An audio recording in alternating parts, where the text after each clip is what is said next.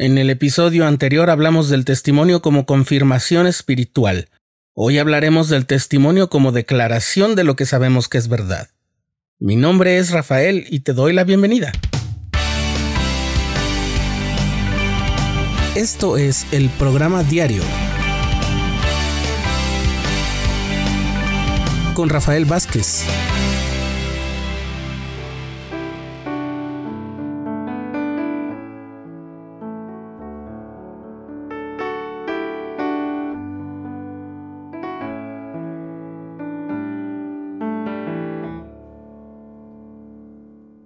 Es primer domingo de mes. Normalmente esos días son de compartir testimonio, por ejemplo, en la reunión sacramental. Como siempre, ves cómo las mismas personas se preparan para tomar su turno en el micrófono y dar su testimonio. A la lista se van sumando los miembros de tu familia, algunos de tus amigos y entonces alguien te dice con señas que también tú deberías pasar a compartir tu testimonio. Pero no quieres, tal vez porque te da un poco de miedo hablar en público. O tal vez porque has visto cómo algunos critican a otros por ponerse a contar experiencias. Es probable que tú mismo hayas criticado a alguien por contar un largo relato que no parece tener sentido a la luz del testimonio. Bien, hoy vamos a aclarar de una vez por todas si todas esas personas que se ponen ante el micrófono comparten un testimonio o no. Ya sabes, siempre hay alguien o muchos que al estar frente a los demás simplemente se limitan a enunciar una serie de bendiciones y a dar gracias por ellas. Doy gracias a Dios por la salud, por mi familia, por el obispo, por haber superado un momento difícil. A veces pareciera que comienzan una oración y se quedan en la parte de agradecer. ¿Es eso un testimonio?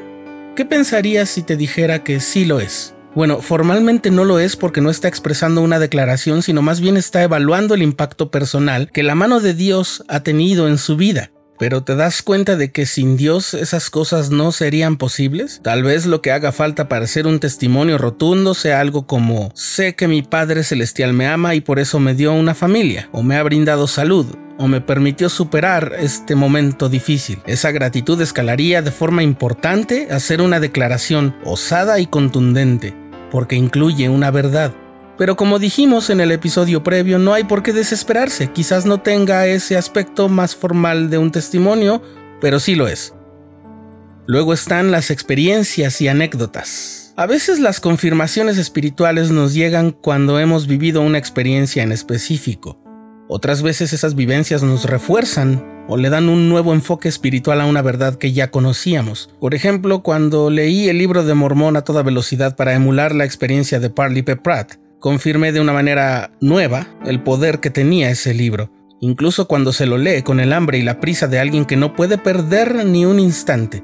Pero también hay que decirlo, a veces damos muchos rodeos, y algunos hermanos cuando suben al púlpito es la primera vez que reflexionan sobre lo que han vivido. Algunas veces se toman más tiempo del que consideraríamos adecuado, pero es algo injusto que nos molestemos con ellos. Si esa vivencia los llevó a la confirmación de una verdad espiritual, a nivel personal, entonces sí están compartiendo un testimonio. Por supuesto, sería muy bueno que tanto los testimonios expresados en forma de gratitud como las experiencias se trataran de muchos más asuntos que los que a veces saturan el álbum de experiencias, la salud y las dificultades. Sería grandioso que la gratitud y las experiencias sobre el servicio, el brindado, no solo el recibido, el ayuno, la oración, el estudio de las escrituras, la compasión, la caridad y el aprendizaje, también formaran parte de nuestros testimonios, pero no hay ningún pecado en que lo hagan del modo en que lo hacen, en que lo hagas del modo en que lo haces tú.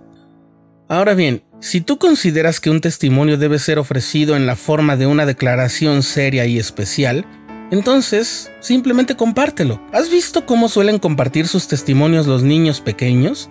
Ellos dicen frases que siempre empiezan con algo como, yo sé, es así de simple.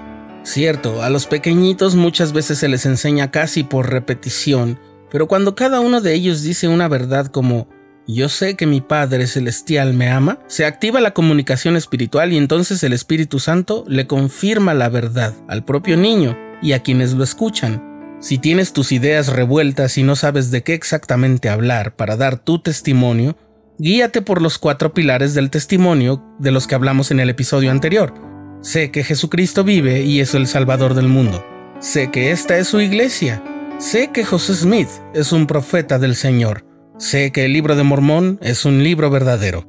Además, en el acto mismo de compartir tu testimonio, el Espíritu Santo te lo confirmará con mayor poder, porque como me dijo uno de mis compañeros en la misión, también se recibe un testimonio cuando se da.